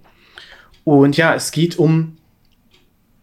Ja, das ist die Frage, Den Dämon Azazel. ob es jetzt nur um Azazel geht oder dann noch um den anderen gefallenen Engel. Da sind die Lyrics, finde ich, nicht eindeutig. Nichts verwechseln mit Asrael. Das war die Katze von Gargamel. Bei den Schlümpfen. Wir erinnern uns. Ganz genau. Ich lese mal ganz kurz vor, was Steve Harris zu dem Song sagt und dann können wir ja noch mal Bitte. für all die Plattis, die das unbedingt haben wollen, und es gibt sie, noch ein bisschen ins Okkulte gehen. Ja, die gibt es. Also, Steve Harris sagt, The Fallen Angel is all about good versus evil. To me, the whole song is musically influenced by Thin Lizzy. It has the Celtic vibe to it and the beginning that is very Lizzy. I think the song is very well, not commercial, but the chorus hook is very catchy. So viel dazu. Ja, Azazel ist ein Wüstendämon, dem beim jüdischen Sühnefest, dem Yom Kippur, mittels des sprichwörtlichen Sündenbocks die Sünden des Volkes Israel aufgeladen wurden. Das heißt, die hatten zwei äh, Ziegenböcke oder Ziegen und irgendwie wurde dann ausgelost. Der eine wurde Gott geopfert und der andere, dem wurden eben die, die Sünden aufgeladen, der wurde in die Wüste geschickt. Das ist ja, ja, das ist ja Bock-Shaming. genau. Goat-Shaming. Absolut, da wurde einfach ein Ziegenbock getötet und dann zu Azazel in die Wüste geschickt. Wer Ziegenböcke cancelt, cancelt uns. Und wer uns cancelt, cancelt euch. Denk mal drüber nach. Wir als Jünger des Pfades zur linken Hand, ich gehe da überhaupt, also das geht gar nicht, dass dann Ziegenbock, der ja Symbol unseres Vaters Luzifers ist, ja. Da sitzt du auf deinem Sofa. Auf meinem Sofa, der sitzt dann und starrt mich an. So, Ja, dass, dass da einfach, äh, der wird dem Tod überlassen, das interessiert dich ja gar nicht. ja. Aber das, das finde ich nicht richtig. Nee. So, Ich lehne es ab. wir haben ja schon mal über die Apokryphen gesprochen, beziehungsweise ich habe drüber gesprochen in der ja, Dis- nur du. in der Dissection-Folge, in dem Exkurs über Luzifer. Also die Apokryphen sind Bücher, die es nicht in die Bibel geschafft haben, die aber in der gleichen Zeit entstanden sind und sich mit ähnlichen Themen beschäftigen. Und im ersten Buch Henoch kommt Azazel auch vor und lehrt, ähnlich wie der Prometheus aus der griechischen Mythologie, äh, lehrt er die Menschen die Metallverarbeitung, den Gebrauch von Waffen, von Edelstein und die Kunst des Schminkens.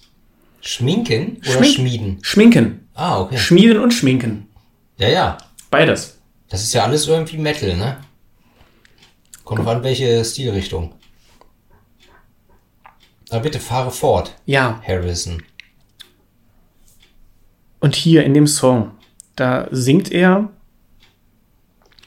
Beaten fallen angel, but I've risen again. And the power is inside me, I've decided to pray. As I wait for Armageddon and it's coming my way, it's an honor to be chosen and I wait for the day. Also dieser gefallene Engel hier hat sich wieder erhoben und sich entschieden dazu zu beten, also vielleicht wieder den Weg zu Gott zu finden, während er auf Armageddon, also die, die finale Schlacht, den Weltuntergang, wartet. ähm, und es ist eine Ehre, ausgewählt zu sein und er wartet auf diesen Tag.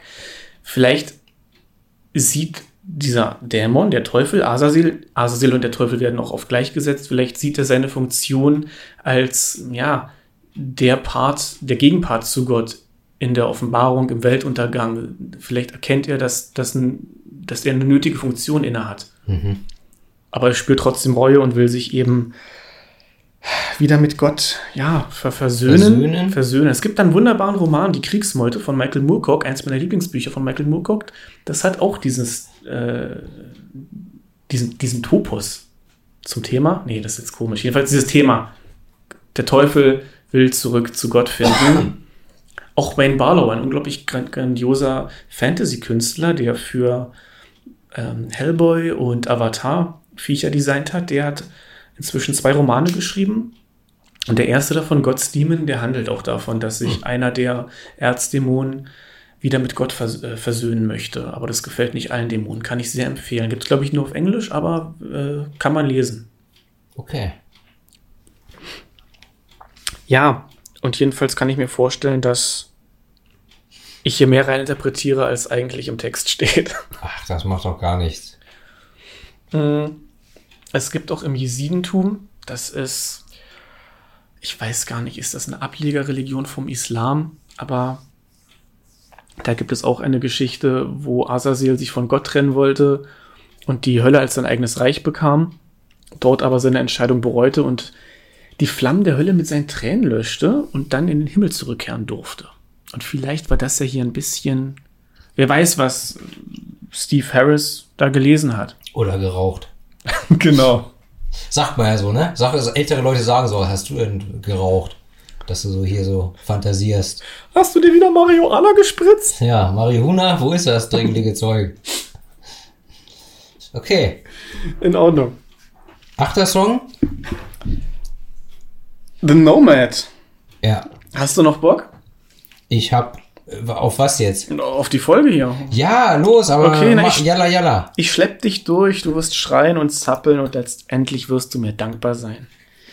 Ja, neun Minuten. Das war seine äh, Standard-Pickup-Line im Club. ja? Und dann wundert er sich, dass er alleine nach Hause geht.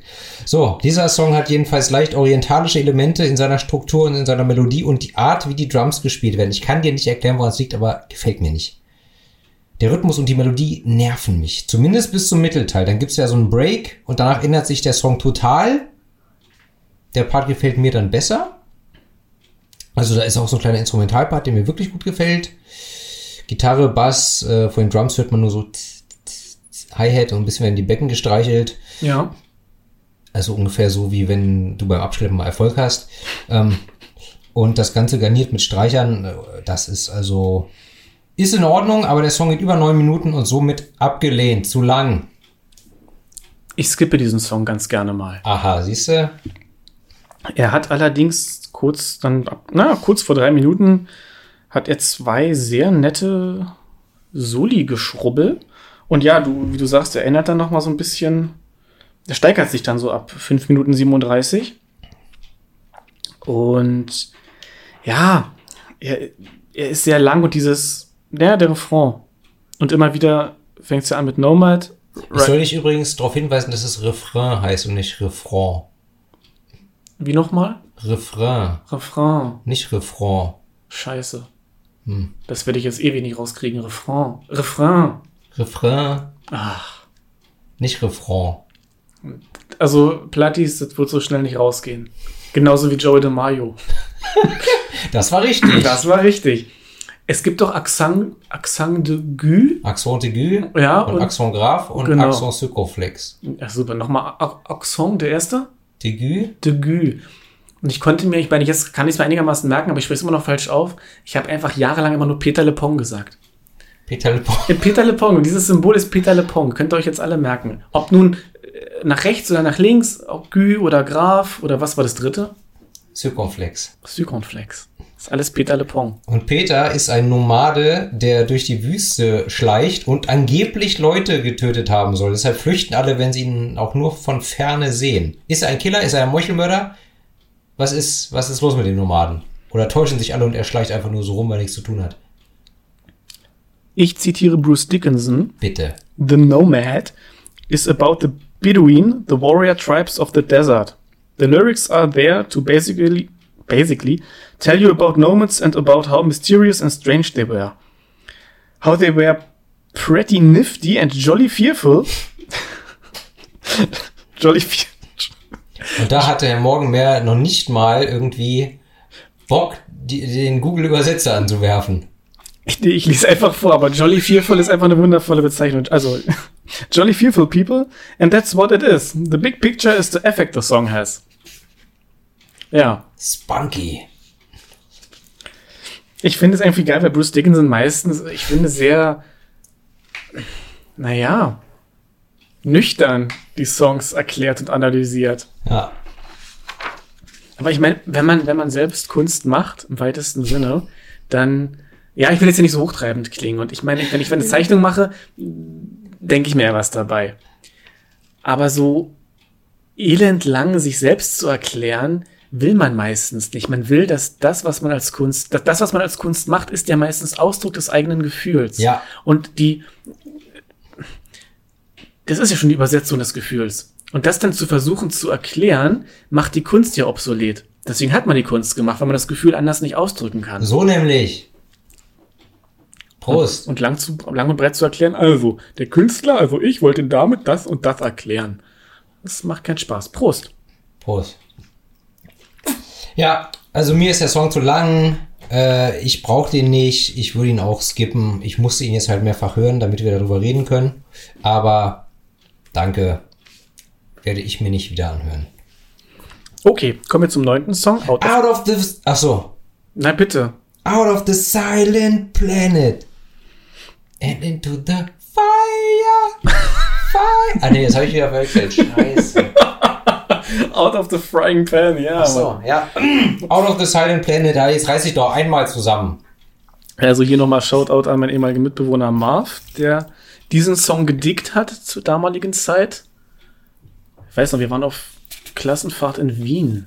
Kursfahrt. Oh, die feinen Herrschaften sind nach Wien gefahren. Ich habe mich gleich am ersten Abend so mit Wodka weggeballert und O-Saft. Ey. Hast du beides separat getrunken oder hast du Wodka O gemischt? Gemischt. Ah, okay. Ja, die Story ist länger, aber die gehört jetzt hier nicht hin Ist und auch ist, egal ist auch nicht unbedingt radiotau radiotauglich, sag ich mal. So. Nukular Nukula. heißt das Wort. Dieser ist- Song wurde als Single veröffentlicht. Hat Ja. mich etwas geschockt, denn ich finde den langweilig. Der hat zwar eine gute Melodie und der Refrain ist eingängig, aber der Song ist lang und hat noch weniger Text als die anderen Songs. Also das äh, mich langweilt der. Er ist sehr repetitiv, aber trotzdem ein unglaublich gutes Lied. Ich finde ihn nicht langweilig. Er fängt ruhig an, dann kommt eben dieses Out of the Silent Planet auf das Silent Planet VR. Äh, achtmal, beziehungsweise viermal. Und dann macht's Bam, dann wird's schnell und dann geht's ab. Ab drei Minuten zwölf, schönes Solo.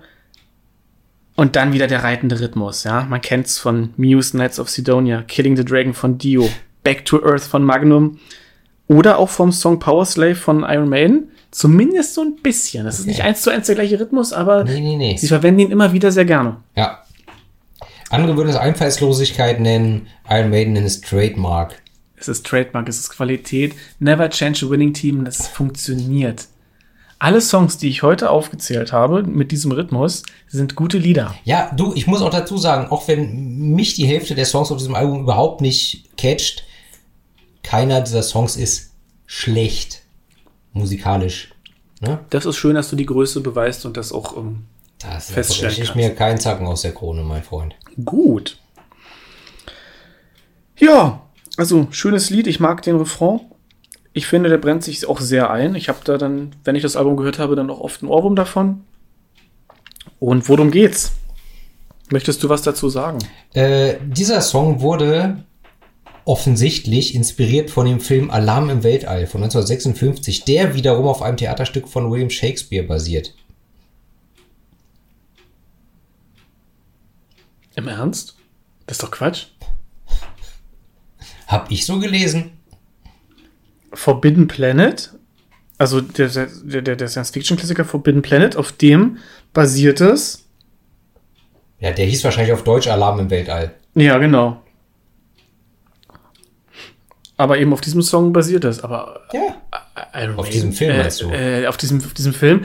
Shakespeare? Der Film basiert auf einem Theaterstück von Shakespeare. Ach so. Und dieser Song basiert auf dem Film. Ach so, okay. Was nicht heißt, dass der Song sich auf das Stück von Shakespeare bezieht. Ah, nee, wahrscheinlich haben sie, haben sie dann ja im Film das umgebastelt. Jesus Das Christ. ist ja wie, wie jetzt habe ich gerade so ein Déjà-vu, hier zum Beispiel Sons of Anarchy oder dieser neue Film The, The Northman basieren ja inhaltlich auch auf Hamlet zum Beispiel. so. The Northman kann ich übrigens nicht empfehlen. Hat mir nicht gefallen. Aber Northman oder Northman? Mit TH oder mit Z? TH, The Northman, Okay. der Nordmann Ist in Ordnung. mit seiner Tanne.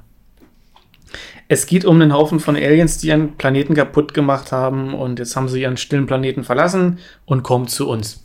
Darum geht's. Und dann heißt es wieder, wo sind die Kritters? Film habe ich mal gesehen, glaube ich. Wo sind die Critters? Critters. Da kommen diese außerirdischen Fellbälle Ja, auf ja. die Erde, killen Leute, fressen alles und dann kommen zwei so galaktische äh, Kopfjäger auch auf die Erde, um die wieder äh, äh, einzufangen oder äh, kalt zu stellen, abzumurksen.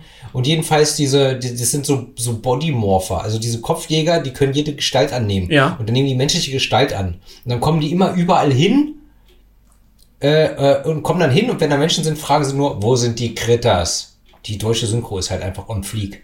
Wo sind die Kritters? Und im Zweifelsfall ballern sie dann alles kurz und klein. Ja. Ich habe gerade ein Déjà-vu, so ein bisschen. Ich glaube, ich habe den mal gesehen. Da gibt es auch mehrere Teile von. Natürlich. Na gut, Ich habe nur den ersten gesehen. Okay. Der dritte war im Weltall, glaube ich. Wann immer, immer. den Leuten nichts einfällt, spielt's im Weltall. Bei Hellraiser irgendwann auch und ich weiß nicht, bei wie vielen anderen Filmen auch noch. Wahrscheinlich kommt auch demnächst Jurassic World 4 im Weltall. Alien. Witzig. Das war witzig und smart pin? Und Alien 2 hieß ja im Original Aliens. Ja. Ne? Möchte ich nur mal kurz anmerken. Das vergessen viele. Ja, Ja. ich finde, gerade da, wo wir gesellschaftlich heute stehen, ist das auch ein Fakt, den man nicht unter den Tisch fallen lassen sollte. Tupac Shakur und Biggie Smalls waren mal Freunde. Vergessen auch die meisten. Um nicht zu sagen, wissen viele nicht. Muss man wissen. So, Kommen wir jetzt zur dünnen Linie zwischen Liebe und Hass. It's a thin line between love and hate. Ist ein absolut nervtötender Soul-Klassiker aus den 70ern, von 72, glaube ich. Ich habe gerade vergessen von wem. Aber um den Song geht es nicht, sondern es geht jetzt um einen Song mit demselben Titel von Iron Maiden. Der mit 8 Minuten und 26 Sekunden für meinen Geschmack deutlich zu lang ist. Safe. Fängt mit Tempo an, fast schon bedrohlich, wird dann aber schnell und hat, finde ich, schöne, schöne Momente. Also der erste Refrain, beziehungsweise Wie heißt also, das? Refrain. Ah, ja. Der Refrain. der Refrain. Der ist ganz groß. I will hope my soul will fly, so I will live forever. Finde ich ganz toll, die Stimme von Bruce Dickinson da. Äh, äh, die Zeile ist wirklich gut, ist schön, finde ich gut, gefällt mir, gefällt mir. Äh, und ähm, ich fand bei dem Song, der ist irgendwie vom Aufbau her anders als die anderen Songs und auch die Art, wie er singt. Es ist, es ist ein bisschen, äh, weicht ein bisschen ab von ihrem üblichen Muster. Ja, ist erfrischend. Ist interessant, ja. Wir haben auch direkt nach besagter Stelle ein spritziges Solo von 2 Minuten 11 bis 2 Minuten 22. Und dann später nochmal ein saftiges Solo, was aber nicht ganz so lange geht. Ja, und dann bei 4 Minuten wird es dann nochmal langsamer. Dann kommt äh, auch nochmal ein längeres Solo und dann ein Melodiewechsel, was du schon meintest. Und dann singt er nochmal the, Thin- the Thin Line Between Love and Hate und äh, irgendwo so bei, weiß ich gar nicht, irgendwann bei 6 Minuten. Und das ist wirklich eine schöne, schöne Stelle. Und dann nimmt es aber danach noch mal bei 6 Minuten 20 Fahrt auf. Absolut richtig. Dann kommt noch mal ein Solo. Und dann kommt ein langsamer Ausklang. Also das ist eine Achterbahnfahrt der Gefühle. Und ganz am Ende hört man dann, als der Song fertig ist, die Stimme vom äh, Drummer, der sagt, I fucking missed it. Und dann lachen alle. Ist aber nur ganz leise. Ja, ja, ja. Wahrscheinlich, weil er denkt, er hat das Ende verkackt. So. Ah. Oder irgendwie so. Ja, weiß der Geier. Schreib ihm halt mal auf Instagram, frag. Nein. Okay. Ja, äh, wie gesagt, der Song sticht ein bisschen heraus, weil er einfach ein bisschen anders ist von der ganzen Komposition und dem Aufbau und dem Gesang her als der Rest. Aber bleibt bei mir halt auch nicht hängen. Aber der Song bezieht sich äh, dafür dann wieder, also es beziehen sich ja nicht alle Songs direkt auf diesen Roman. Nee. Aber der Song ja wieder äh, doch. Oder?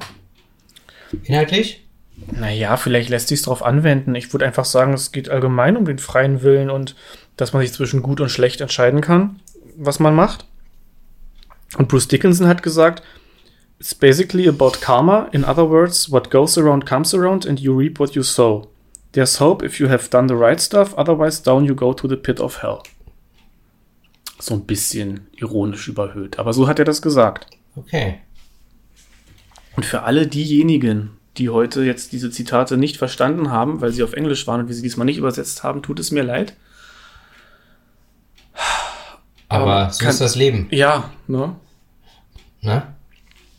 Man kriegt nicht immer, was man möchte. Das müsst ihr auch mal lernen. Also das ist einfach. Leben bedeutet auch Enttäuschung. Gibt es auch einen Song von den Rolling Stones, You can't always get what you want. Absolut richtig. Der auch in einer der groß, größten äh, äh, Fernsehserien aller Zeiten vorkommt. Breaking Bad? Nein, Californication. Ah, Die habe ich dir ja vor einem Jahr ungefähr mal geliehen. Die hast du ja immer noch nicht geguckt. das ist sehr gut. Ich bin gerade nämlich mit Umbrella Academy 3 durch und ich wünschte, ich wünschte wirklich, ich hätte es nicht geguckt, weil ich schon die erste Staffel nicht gut fand. Aber ich hatte Urlaub und abends Langeweile und ich wollte nicht noch einen okay, Roman. jetzt ziehst du durch. Ja, ich wollte nicht noch einen Roman lesen. Dachte ich, ach komm, so ein bisschen Schmund, Ja. Schmand. Sch wie sagt man zu? Nee, wie ist denn der Be Schmock. Was? Na, nein. Was denn? Na, so, so, so Müll. Schund. Schund, danke, Schund. Auf Englisch Pulp. Richtig. Ja, du, ich habe ja auch, ich habe ja auch äh, Stranger Things zu Ende geguckt, obwohl die letzten, obwohl die letzte, ganze letzte Staffel mich nicht gecatcht hat. Und die letzten zwei Folgen waren nur Quälerei, aber so ist das manchmal im Leben. Gut, das verstehe ich bedingt. Aber ja, so ist es eben, wie du sagst. Ja, und Californication werde ich mir demnächst vielleicht nochmal geben. Ich hatte nämlich tatsächlich, ich habe neulich, ich habe neulich tatsächlich gedacht, ich hätte direkt wieder Bock, Californication einfach nochmal komplett zu gucken. Aber die DVDs stehen ja bei Herrn Morgen mehr seit pass einem auf, Jahr. pass auf, wir kämpfen uns ja nun und ich dir zuliebe durch inzwischen die zweite Staffel von Twin Peaks. von Twin Peaks. Eine furchtbare Serie, bei der ich nie begreifen werde, was alle daran finden. Sie ist langweilig. Aber ich möchte mitreden können und ja, qualifiziert meckern. Deswegen gucken wir die noch zu Ende. Dann könnten wir doch theoretisch mit Californication anfangen. Unbedingt. So. Ich habe jetzt schon richtig Bock drauf. Und das klingt ironisch, ist aber ernst gemeint. Ich auch. Ich habe die auch damals gesehen und ähm, hat mir Spaß gemacht. Ich habe auch in Erwägung gezogen, dann jetzt anstattdessen einfach Dexter nochmal zu gucken. Das schaffe ich kein zweites Mal. Wobei es drei, vier Staffeln gab, die wirklich gut waren. So, aber es ist ja kein Serienpodcast. Also, wir haben ja nun zwischendrin schon mal Fazit ge gezogen. Es sind ein paar richtig gute Dinger drauf, im Prinzip Ja. aber zu lang vieles. Also viele haben halt das Album gefeiert und sich gefreut, weil Bruce Dickinson wieder dabei war, nachdem der wie lange weg war? Zehn Ein- Jahre? Ein, ein paar Jahre, ja. Auf jeden Fall äh, einige Jahre. Äh, ich war nie Iron Maiden Fan. Ich werde auch kein Iron Maiden Fan. Ich erkenne sie an als äh, gute, wichtige, äh, talentierte Band. Aber ich habe ein Album zu Hause und das reicht mir auch. Da wird kein weiteres dazukommen. Ähm, ich musste mich durch dieses Album nicht durchquälen, aber wie ich zu Anfang schon mal gesagt habe, so nach drei, vier Songs verliere ich einfach irgendwie das Interesse und dann fällt es mir schwer, dem weiter Aufmerksamkeit zu schenken. Ja, aber das sagt nichts über die musikalische Qualität aus, sondern einfach Geschmackssache. Okay. Ja, und ich habe ja schon gesagt, ne, ich verbinde mit viel äh, Jugenderinnerung. Und ich, nichts. Ich Genau. verbinde damit nichts. Und musikalisch finde ich absolut solide. Ein paar unglaublich gute Songs drauf. Ein gutes Einstiegsalbum, wenn man Iron Maiden nicht kennt. Das mag sein. Natürlich sollte man sich unbedingt dann die Klassiker an, anhören, also ganz, ganz, ganz dringend. Aber es war zusammen mit, oh mein Gott, Dance of Death war das Album, das danach rauskam, glaube ich. Wenn man von dem Live-Album absieht. Ihre letzten beiden guten Alben. Was danach kam, hat mich nicht mehr so gecatcht. Ja, Okay. aber dann wisst ihr Bescheid, wie wir darüber denken. Habt ein paar Hin Hintergrundinformationen. Ja. Und das bringt mich jetzt zum Hasssong der Woche. Hast du denn einen? Hm, The Thin Line Between Love and Hate. vielleicht ist es. Nein. Nein, nein, der ist es nicht. Dann ist es, dann ist es eher The Nomad. Ähm, weil ich habe tatsächlich, ich muss auch zugeben, wer mich kennt, weiß, ich bin ein Musikafficionado, aber ich habe, ich habe jetzt die Woche über eigentlich sehr wenig Musik gehört. Ähm, ich habe keinen Hasssong diese Woche. Ich habe einfach keinen. Ich habe ja, ich habe ja diese Woche eigentlich nur meine gute Laune Playlist gepumpt und dieses Album und noch ein Album, was mein Album der Woche ist. Okay, dann kommen wir gleich dazu. Ich hätte einen neuen Hasssong. Allerdings, ich saß gestern mit meiner Oma beim Zahnarzt. Ich habe sie dorthin gebracht. Guter Enkel, wie ich bin. Und dort lief ein Song. Ich habe keine Ahnung, ist jetzt auch egal. Jedenfalls ganz schlimm. Auch mit unnötiger Wiederholung des Refrains. Re Refrains. Keine Ahnung, War vergessen. Deutsch oder Englisch? Englisch. Okay. Jedenfalls haben sie äh, immer wieder. Was ist ein deutsches Wort für Refrain? Refrain. Das deutsche Wort dafür. Sag Chorus. Da gibt es aber ein deutsches Wort. Bestimmt. Jedenfalls, der Chorus wurde immer wiederholt, ganz furchtbar und ich mag sowas nicht. Wenn, wenn, also. Manchmal funktioniert's, aber irgendwo ist ein Punkt erreicht, da kann man es nicht immer und immer wiederholen, dann, dann, dann nervt's, wie auch immer. Ich habe natürlich nicht rausbekommen, wie dieser Song heißt, aber wenn ich es irgendwann rauskriege, ist das hundertprozentig mein Wie Hasssong. Und denn der Chorus? Weiß ich nicht, ich weiß nichts mehr. Ich bin froh, dass ich es vergessen habe. Aber ich habe einen anderen ganz furchtbaren Song, den ich unglaublich hasse. Ich, ja, doch, also deswegen, ich verwende den Begriff hassen selten, aber die Hasssongs sind wirklich Lieder, die mich aggressiv machen. Pharrell Williams, Happy. Der ist auch zum Kotzen. Ah. Pharrell Williams, Happy ist, da hast du recht, das ist so, das ist so, boah, den hatte ich so weit weg verdrängt, aber das war mein Hasssong irgendwie äh, vor, vor drei Jahren oder wann der, wann der halt so ein Mega-Hit war. Ging mir vom ersten Mal hören an auf die Nüsse und geht mir bis heute auf die Nüsse, ist ein absoluter Hasssong. Ja, Ähm, und fällt mir gerade so ein, weil wir drüber reden, Ja.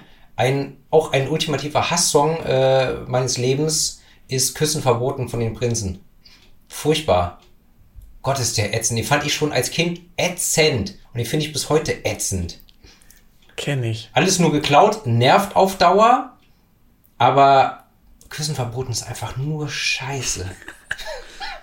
Oh, den habe ich gerade nicht so richtig im Kopf. Bin ich vielleicht auch ganz froh drüber. Nun gut. Wogegen das alles ist Deutschland von den Prinzen ist erste Sahne. Ja, und auch Du musst ein Schwein sein in dieser Welt ist ganz toll. Den fand ich auch scheiße. Echt, ja? Also besser als Küssen verboten, aber auch scheiße.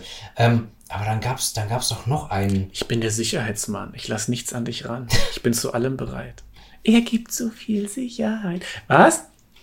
Das, das, das könnte ja schon fast von der ERV sein. Das sind aber auch die Prinzen. Ja, ist mir schon klar.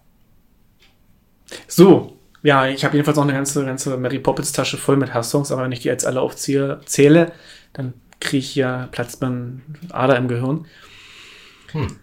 Album der Woche. Album der Woche. Und da sind wir, da schließt sich der Kreis, weil du gerade was von Erinnerungen und Jugend und so erzählt hast. Mein Album der Woche, es ist jetzt endlich nach über zwei Jahren dann doch mal erschienen. Das Album von Mount Westmore. Das Album heißt Bad MFs. Und Mount Westmore ist ja die, das ist das erste Rap-Album seit, keine Ahnung, zehn Jahren, auf, wo ich wirklich gespannt drauf war. Wo ich wirklich Bock drauf habe.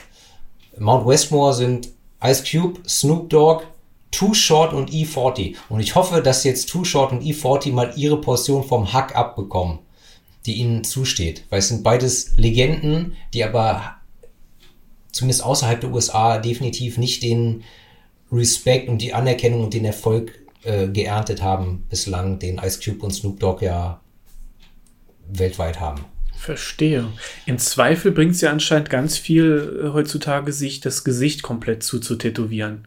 All diese grenzdebilen Nachwuchsrapper sind doch alle komplett zugekleistert in den, in den Ja. Fressen. Ja, aber die Männer, von denen ich rede, die sind jetzt ja alle Uni 50. Naja, ist doch nie zu spät, um sich das Gesicht voll hacken zu lassen. Dann hast du recht. Frag mal Mike Tyson.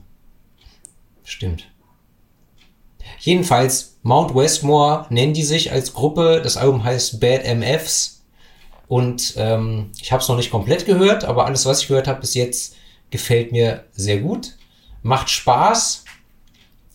Und ich äh, würde es auch als physischen Tonträger erwerben, aber das gibt es zumindest bislang nicht als physischen Tonträger sondern nur digital und dann haben die da irgend so einen Deal mit irgendeiner, wie nennt man das, Blockchain Ah, Company, NFT, Kacke, ich weiß es nicht. Aber ungefähr die Hälfte der Songs kannst du dir online anhören und äh, mir gefallen alle. ich bin zu alt Macht für den Spaß. Scheiß. Ja. ja. Ich bin noch älter, frag mal. Du, ich habe auf dem Flohmarkt neulich äh, ein Wu-Tang-Clan-Album äh, ergattert. Davon gibt es wohl nur eine Kopie. Möchtest du das haben? Ah. Hm, äh, ich habe dir ja mein letztes Geld vorhin schon gegeben. Naja. Nächste Woche, ich denke drüber nach. Ja, okay. Kannst du mir leihen bis nächste Woche, dann höre ich es mir an und dann entscheide ich. Okay? In Ordnung. Top. So, und mein Album der Woche, ich habe es ja schon mal so angeteasert, ich habe ja so gemixte Stimmung und seit einer ganzen Weile pumpe ich immer wieder, und ich habe es neulich schon mal erwähnt, glaube ich, The Devil's Blood 3, Tabula Rasa or Death Ja. and the Seven Pillars. Sehr roh, mit Drumcomputer, viele mochten es nicht, ich finde es ganz großartig. Braucht Zeit, hat auch eher was Meditatives, ist definitiv nicht so eingängig wie ihre ersten beiden Alben. Und ja, Ich habe das nur dreimal oder so gehört, hat mich halt auch nicht gecatcht. Von daher steht es bei mir nicht. Im Gegensatz zu den ersten beiden Alben und der Come Reap EP. Mhm. Aber ja, vielleicht höre ich mir das auch mal wieder an. Das, äh, Also I was eine Idee. promised a hand. Endgeil, wie äh, wir Elfjährigen sagen. And now I got even two hands. Und White Storm of Teeth ist halt wirklich sehr repetitiv, aber großartig. Okay. Ja, kann ich empfehlen. So. Schön. Noch irgendwelche abschließenden Worte oder wie entlassen wir jetzt unsere Hörerschaft? Zitieren möchte ich gerade nichts.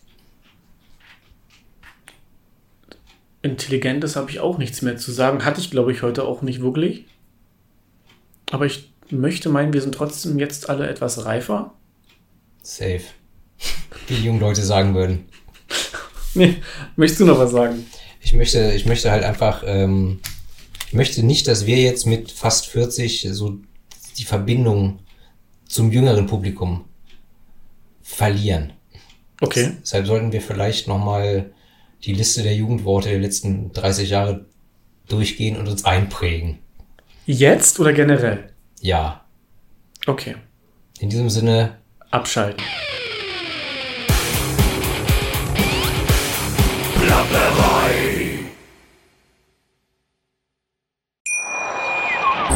Schatz, ich bin neu verliebt. Was? Da drüben. Das ist er. Aber das ist ein Auto. Ja, eben. Mit ihm habe ich alles richtig gemacht. Wunschauto einfach kaufen, verkaufen oder leasen. Bei Autoscout24. Alles richtig gemacht.